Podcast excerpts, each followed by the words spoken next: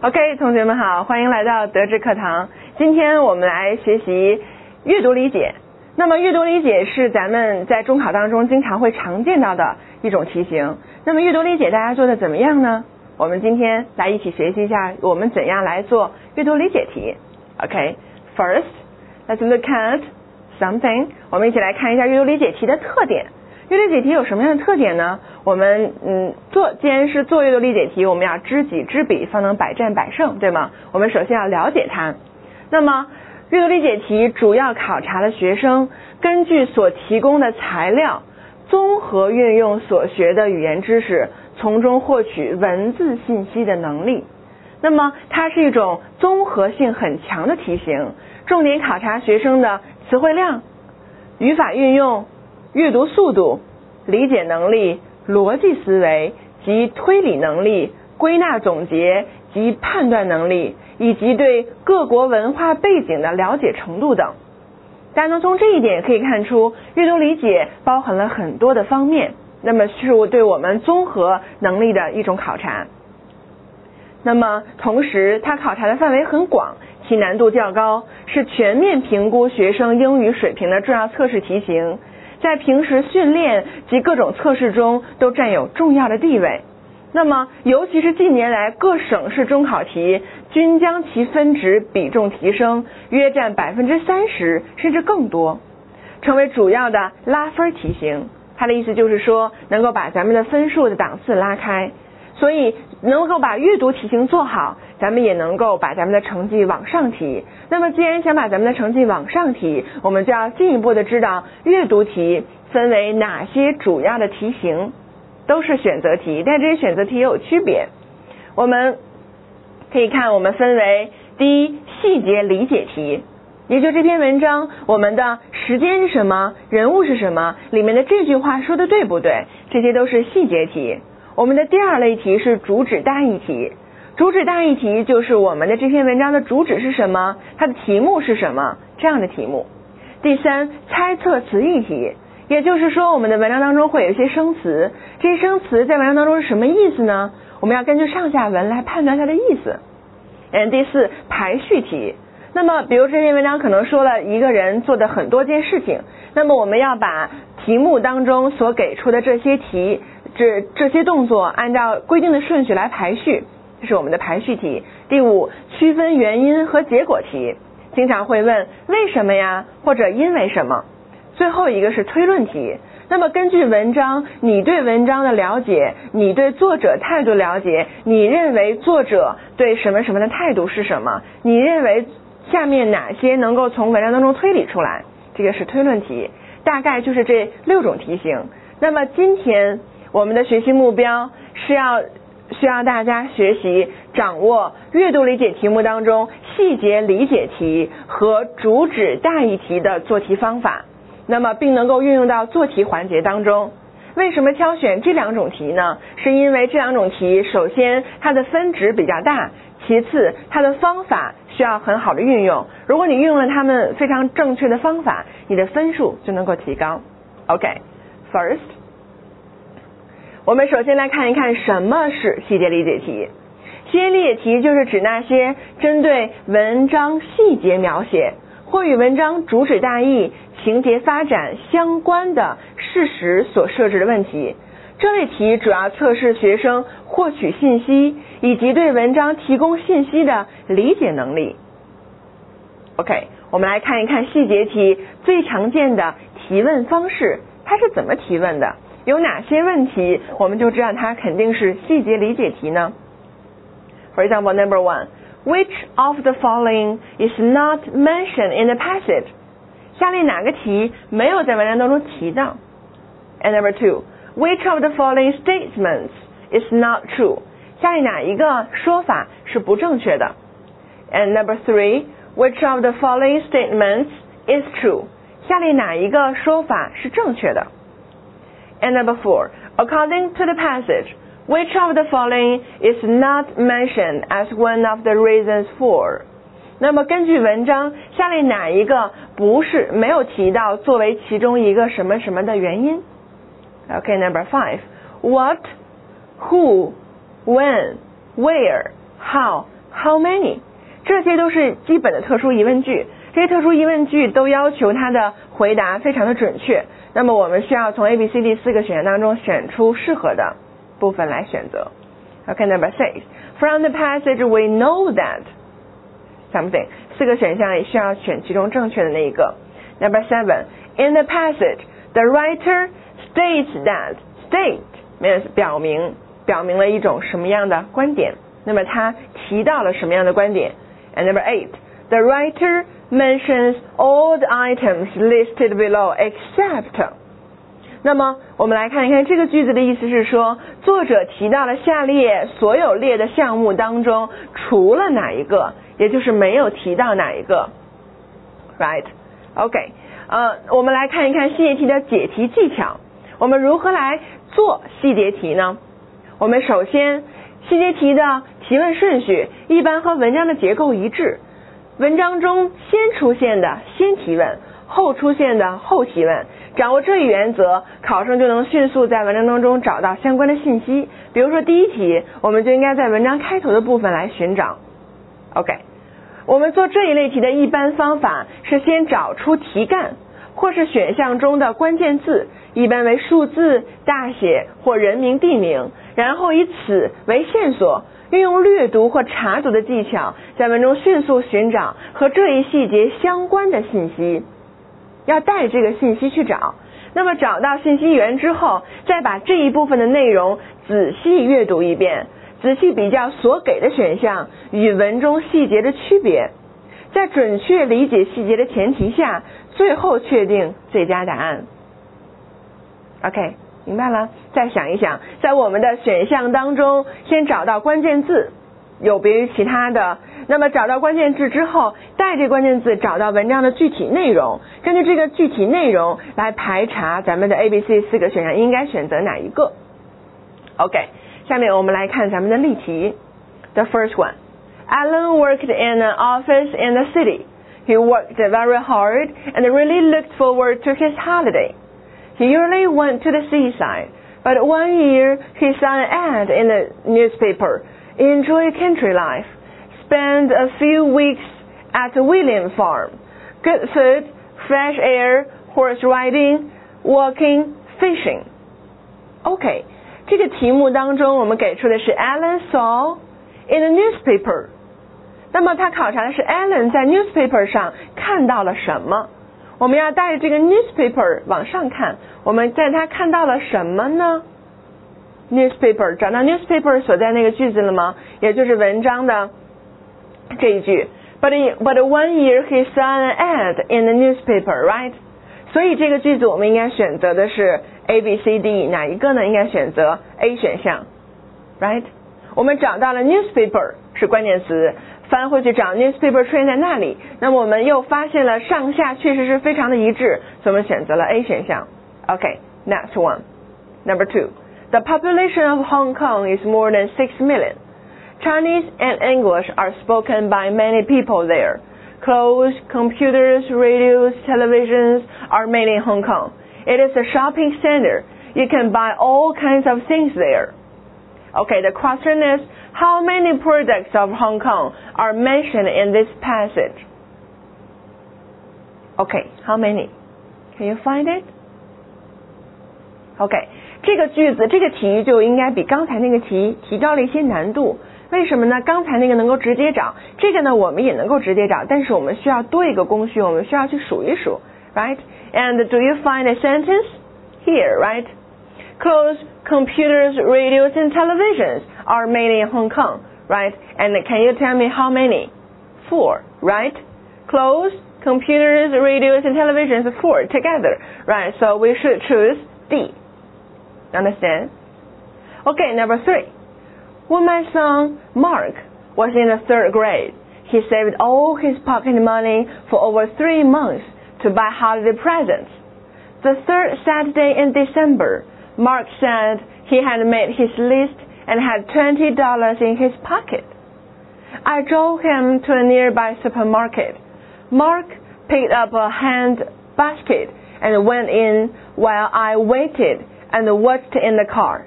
It took Mark over 45 minutes to choose his present. Finally, he came to the checkout counter and reached into his pocket for his money. It was not there. There was a hole in his pocket, but no money.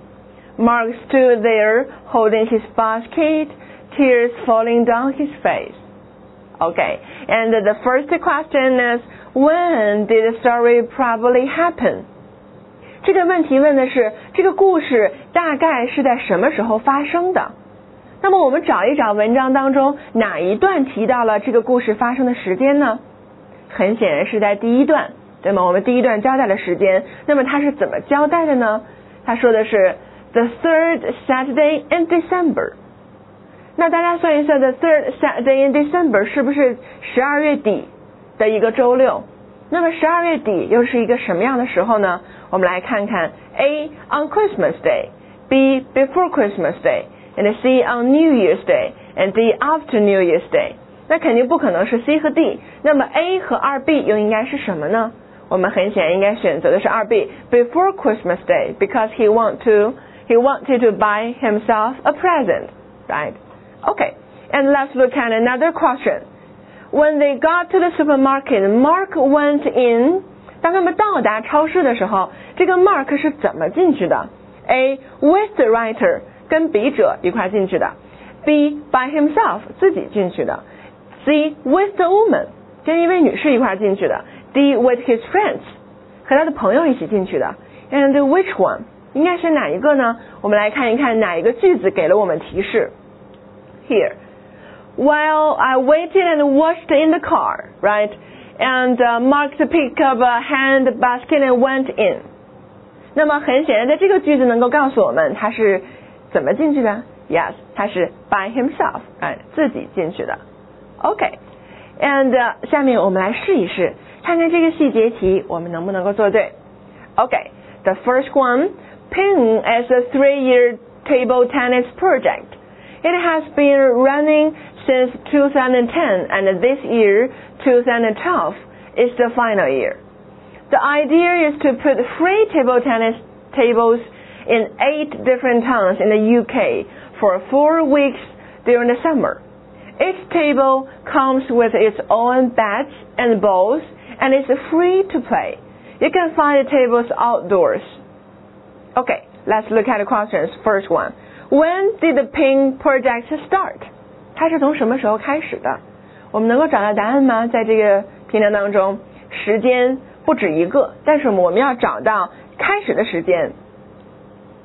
Since 2010，right？它的意思是说，自从两千零呃二零一零年，right？ 那么我们应该根据这个来判断，答案是 C in 2010。OK，and number two。what is the Ping project? A. Choosing table tennis stars. B. Holding table tennis matches. C. Teaching people how to play table tennis. And D. Putting free tables in some towns. 那么他问的是这个 Ping project 到底是什么一种项目？那么在文章当中能够找到它其中有一个句子解释了，right？Which sentence? That one. The idea is to put free table tennis tables in eight different towns in the UK for four weeks during the summer. 我们根据这个句子能够判断是 A、B、C、D 当中哪一个呢？The answer is D, right? Putting free tables in some towns. 在一些城镇放置免费的桌子。 Okay, good. And now let's look at a longer one. Robots have come a long way since the 15th century. We've got robots to build cars, carry heavy things, work in dangerous places, and explore planets. But things haven't stopped there. In 1986, Honda made a robot called Ashmo, and now it has been developed greatly. Standing at 130 centimeters and weighing 54 kilograms, Ashmo is very much like a small astronaut wearing a bag on the back, and he can walk, fight, climb, and run fast. Isn't it wonderful? The world's first robot teacher is Sandra. With her human-like face, she can show expressions like happiness, surprise, sadness, dislike, fear, and she can even smile or show anger at students, which look much like a real teacher's. To do this, her rubber skin is put from the back with motors inside, and her eyes and mouth have wires too. She can also say some simple words like hello or thank you. In the UK, the development of robots is, is exciting. The mini robots will send food, clean floors, collect and throw away waste. These robots can open doors by themselves and stop if anything or anyone is in the way. These mini robots are very useful for controlling infection. Usually, clean and dirty work is done by the same person, but here you have robots that do dirty work, like collecting dirty sheets or taking away hospital waste, and you will have robots that do clean work, like bringing meals or clean sheets to patients. The robots have separate work, so there's no way for infection, which is great.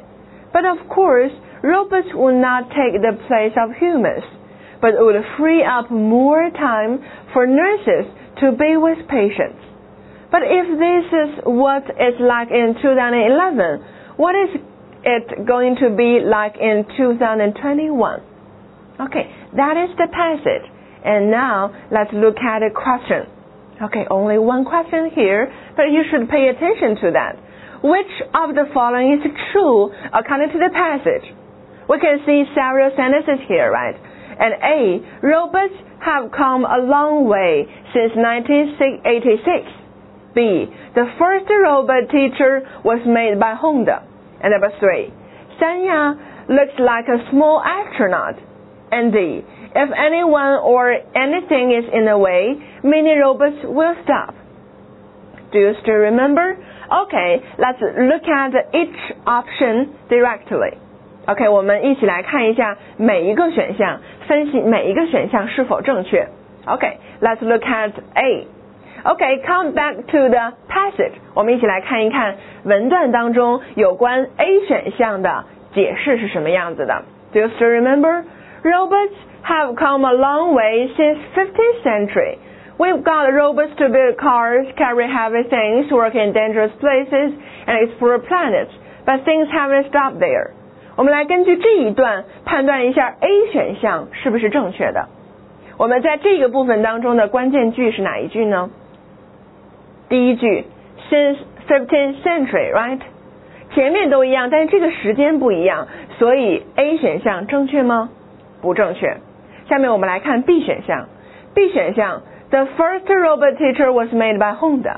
在这个句子当中，我们翻回头去找，在这一段话当中，我们是怎么说的？The world's first robot teacher is Sanya. With her human-like face, she can show expressions, something like like that. Okay the first robot teacher was made by Honda. And uh, it is, yes, the keyword here is Sanya, right? So that one by Honda is wrong. Okay, let's look at C together. Sanya looks like a small astronaut. Okay, Ashmo is very much like a small astronaut wearing a bag on the back. Do you remember the sentence? So, uh, something is like a small astronaut, but that is not Sanya, right? Right? So, C is not right. Okay, let's look at D. If anyone or anything is in the way, mini robots will stop. Let's go back to the passage. In the UK, the development of robots is exciting. The mini robots will send food, clean floors, collect and throw away waste, these robots can open doors by themselves and stop if anything or anyone is in the way. The key sentence is, is here, stop if anything or anyone is in the way.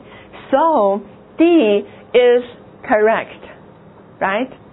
当遇到这种题目的时候， 问你下列哪个选项是正确的，或者哪个选项是不正确的，大家一定要 选择好正确的之后，要注意把另外三个排除了，这样我们才能够放心大胆选择这个题。比如说刚才这个题，有同学可能是倒着推的，他看到了四 D 就觉得四 D 是正确的，他选择四 D 了。但是有可能你有些细节没有关注到，所以我们这种题必须要请大家在选择其中一个题的时候，把另外三个题也给否定了，这样我们才能够放心的说你选择的是一个正确答案。OK OK，下面我们来看看什么是主旨大意题。主旨大意题顾名思义就应该是对文章主旨的一种概括。Right，那么主旨大意题在中考阅读理解题中十分常见，它是难度比较大的题型，要求学生通读全文，把握中心思想，同时归纳出主旨大意。那么此类试题主要考察学生把握全文主题和理解中心思想的能力，同时也包括分析归纳文章的段落大意、重要情节、人物特征和环境特点的能力。它这个就更加的综合了，刚才那个找到地方就可以了，这个是考察大家归纳的能力。OK，下面我们来看一看主旨大意题最常见的提问方式。那么主旨大题又分为几类？第一类，标题类主旨大意题。For example, the best title for this passage might be。那么这篇文章的最好的题目应该是什么？And number two, the passage could be entitled，这篇文章可以被起名为、命名为什么？And number three, what is the best title for the passage？那么这篇文章最好的题目是哪一个呢？And number four, which of the following would be suitable as a title for the passage？ 下列哪一个可以作为一个合适的标题给这篇文章来用？OK，我们来看第二类，主题类。主题类主旨大议题。OK，first one, this passage mainly deals with 这篇文章主要处理哪一类的问题，right? And number two, what is the topic of the article? 这篇文章的主题是什么？话题是什么？And number three, what is the subject discussed in the text? 在这篇文章当中讨论的是什么话题呢？And number four. What is the main idea of this passage？这篇文章的主旨大意是什么？这是最常见的，right？And number five, what does the writer mainly tell us？在这篇文章当中，作者主要告诉了我们什么？好，下面我们来看第三类目的类主旨大意题。For example, number one, the passage is meant to。那么它的意思是什么呢？它的用意是什么呢？And number two. The purpose of this article，这篇文章的目的是什么？OK，下面我们来看一看主旨大意题的解题技巧。Number one，做此类题目的时候，我们首先要明确是针对某一段呢，还是全文来提问。有可能他问的段意是这一段的，有可能问的这个主旨大意是全文的，这个大家要审题。你要把 according to the last paragraph 这个部分画下来。OK。那么可以利用文中的主要信息来把握文脉，文脉就是文章的脉络，那么进行综合归纳，概括文章的主题。那么任何一篇文章都是围绕某个主题展开的，因此同学们要在文章的首段或结尾处寻找主题句，尤其要注意首尾呼应的句子，这类句子很有可能是中心句。那么，如果我们找到了中心句，那么对我们寻找主旨大意是非常非常有帮助的。这是大家首先要明确的。And number two，第二种方法就是概括每段大意。那么各个段落中心句的整体归纳，便是文章的中心思想。上面这个比较简单，找到就可以了。下面这个是需要大家展示你们能力的时候，你们要通过概括段落的中心句，来看看文章的中心思想是什么。嗯，第三类，我们同时还要避免几种错误：概括不够，概括的太小，或者是过度的概括，太 general 了，太大了。这个题目以事实或细节代替抽象的大意，这些都是咱们容易犯的错误。下面我们来看一看一篇文章，我们分段来看，看看大家是不是能够体会出它的意思。第一段， What do you do if you are on a lonely island? Surely you need to find a way to leave that place and get in touch with outside world. It seems that your best chance of doing this is to draw the attention of a passing plane. OK，and in this passage，在这篇文章当中，这一段落当中，我们能够发现，我们主要说的是什么呢？说的是最后一个句子。就如果你要从一个小岛离开，最好的方式就是去吸引过往过往飞机的注意力。那么我们这一段就我们可以把这个句子称为 topic sentence，也就是中心句。我们能够用这一句话来概括这一段的段意，right？那么我们通过什么样的方式呢？我们可以通过以下的三种方式：body signals、smoke signals、ground to air signals。这个我是先先告诉大家，这三种方式我们之后会提到。下面我们来看第二段。第二段，pilots from different countries understand body signals if they have the correct training. When you wave your arms up and down in a straight line, it means yes. If you want the pilot to know that it's safe to land, push your hands out in front of you and bend your knees. If you want to say that it's not safe to land, put your arms in the air and move them to one side. 那么这篇文章讲的是咱们刚才那 three ways 当中的哪一个呢？我们来看看这篇文章当中，大家能够发现 body signals，they are the keywords，right？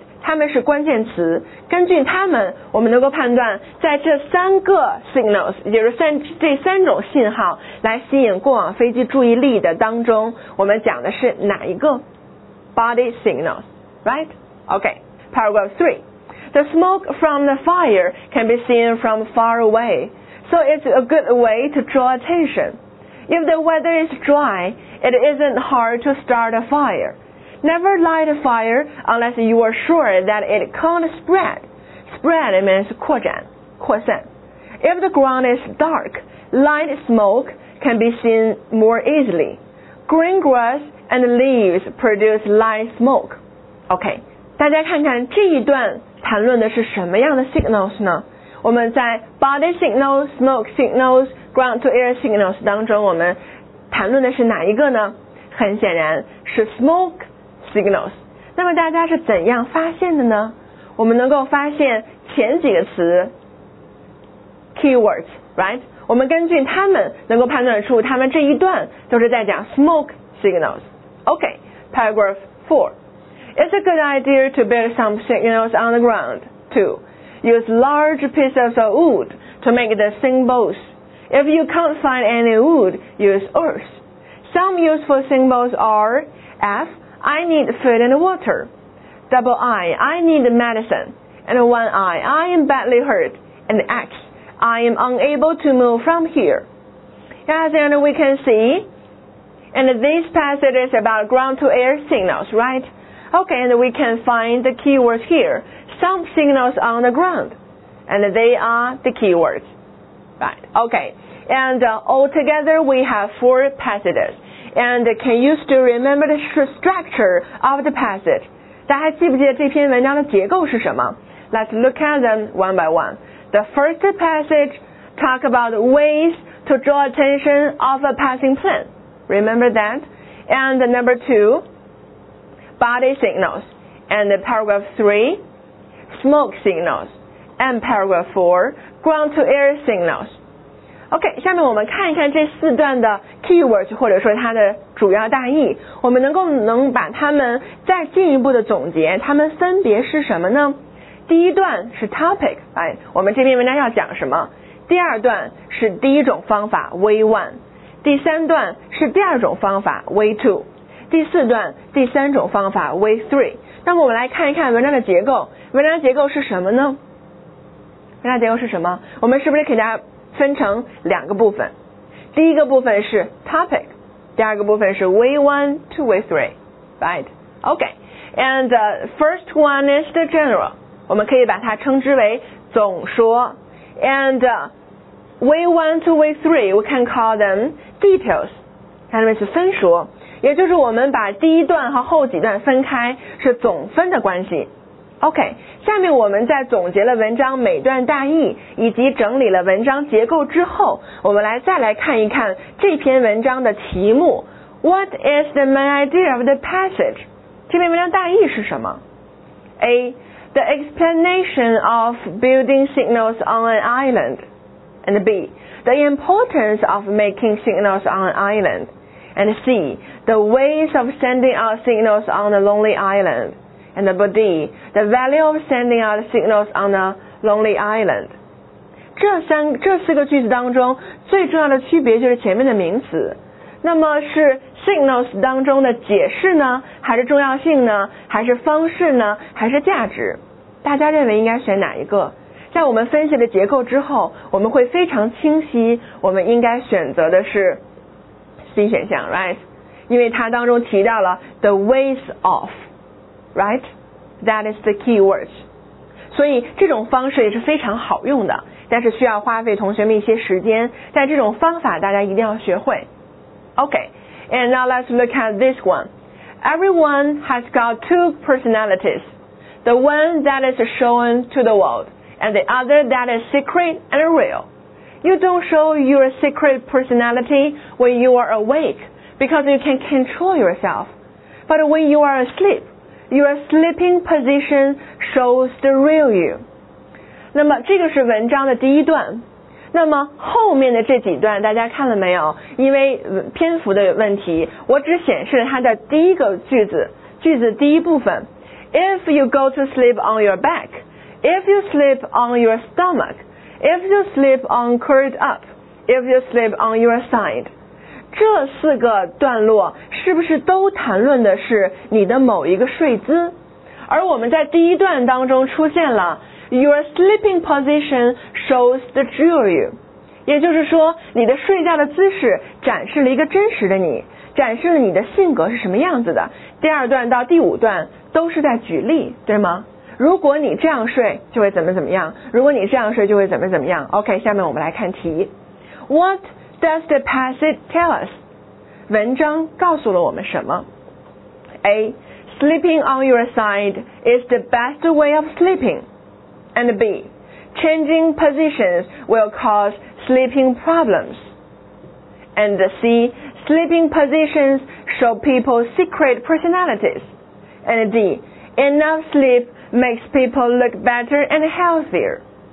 是不是从老师刚才的分析，大家就能够看出，下面都是举例，上面是重点，而且上面是总说，后面都是分说，对吗？跟刚才那篇文章的结构是一样的。所以在这些当中，我们应该选择哪一个呢？相信大家已经做出了正确的选择，应该选择 C 选项，right？Sleeping positions show people's secret personalities，它对应了上面的这个句子，right？OK。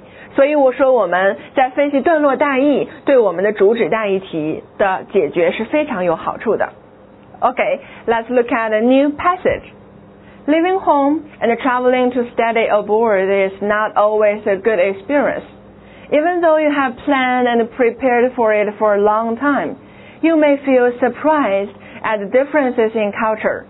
No matter where you come from and in which country you are going to study, the new culture there can be hard to adjust to and make you feel disappointed. This feeling is called culture shock. Here are some of the shocks that you may experience. You may find that the climate of the new country is very hard to adjust to. Your country may be much warmer, or you may find that there is too much rain there and you hate it. The food may taste strange it is cooked in a different way and you don't like it. The language there is also a problem for you. If it is not your first language, you may find that you miss your language used at home because it is part of your life. Even if the language there is your first language, you can also have trouble because the accent in the city you stay in is hard to understand. People may also speak quickly you may not know what they are saying. Okay, let's look at the questions. The first one, what is the last paragraph meant about? 这个问题的意思是说，最后一段的大意是什么？那么这道题就是我们之前所说主旨大意题当中需要大家非常注意的，它考察的只是最后一段大意，所以我们一看到这类题就应该马上把 last paragraph 画下来，因为这是我们的关键词。如果不画下来，就有可能忽略掉它，而认为是整篇文章大意。OK，and let's look at the choices. A. How to learn a language in a new country. B. Language is a problem for people studying abroad. And C. It is hard to enjoy the food in another country. D. How to get used to the climate in other countries. And 我们来看一看他们谈论的内容。A. 如何在一个新的国家学习一种新的语言？How to learn. And B. Language is a problem for people. Language. And C. It is hard to enjoy the food. C 选项的主要词关键词是 food。And D 选项的关键词是 climate。那我们看一看这段话，它的主要的 keywords 是什么呢？很显然是第一句，The language there is also a problem for you, so we should choose B. Language is a problem for people studying abroad, right? 你选对了吗 ？OK，下面来看第二题。What does the passage mainly tell us？这篇文章主要告诉了我们什么？这就是考这篇文章的主旨大意。and A, it tells us how to deal with culture shock while studying abroad. And B, a description of something about the culture shock you may experience. And C, it tells us importance of understanding culture shock. And D, it tells us we should learn language well before we go aboard 我们来看第四四 B 肯定是不完整的。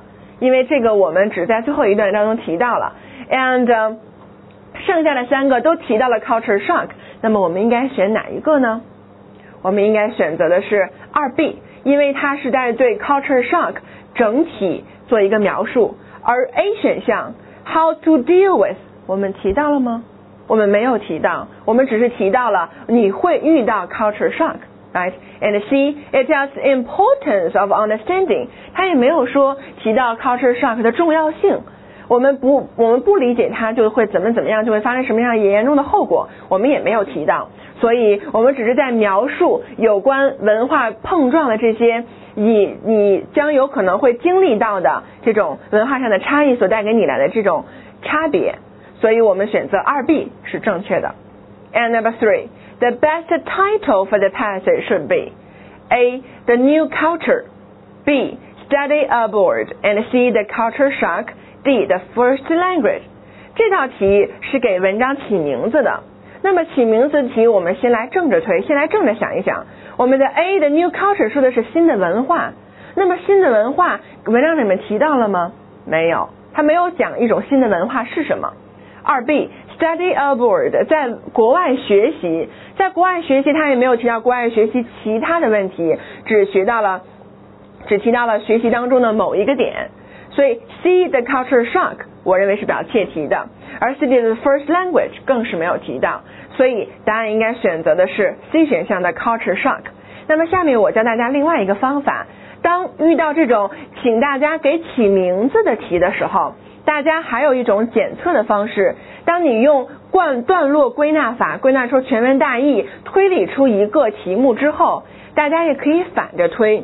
你看一看，如果给给你了这四个题目，你写的文章的内容哪一个跟咱们给的文章内容最相近，你就应该选择哪一个。比如说这四篇文章，A the new culture，如果给你这篇文章，你是不是应该写一个新的文化是什么，对吗？B，那么你是不是应该写在国外你需要注意些什么？比如说吃穿住行，对吗？这些都要注意，包括你自己的自身安全，这都需要注意。文化只其中的一个部分。C 选项正确答案咱们就不说了，跟文章是很接近的。而四 D the first language，我们是不是要去需要提到你在学习母语的时候，你会遇到的一些方法？你用什么样的方法去学习？你是不是会学得很容易？甚至有没有可能跟第二外语做对比？所以这种检测方式，这种验证的方式是非常有效的，希望大家能够学到。OK，and 下面我们来看一看咱们这节课的学习目标，大家是不是达成了？我们这节课学习了阅读理解题目当中细节理解题和主旨大意题的做题方法。我们一起来回忆一下，细节理解题应该怎么做呢？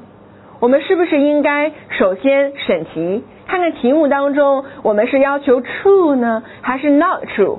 一一般 not 和 except 都会得给大家全都大写，这些东西都需要画下来审题。那么审题之后，我们需要根据题目当中的关键字，在文章当中找一找。你要找到这一段话当中，你需要着重看哪一个部分？你找到这个信息源之后，再仔细阅读这一部分的文字，看看文章，看看选项当中 A、B、C、D 哪一个选项跟这个细节是最匹配的，我们就要选择那一个。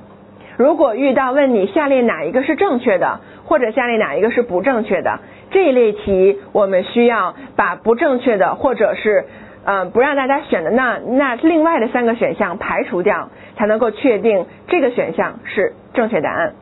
我们来看主旨大意题，主旨大意题有两类答案，一类呢是找主题句，在第一段或最后一段；一类就是归纳每段的大意，根据段落大意推断出文章大意。然后还有我们刚才所讲解的给题目的题，希望大家能够把这些做题方法运用到做题环节当中，也希望大家能够总结出自己独特的方法。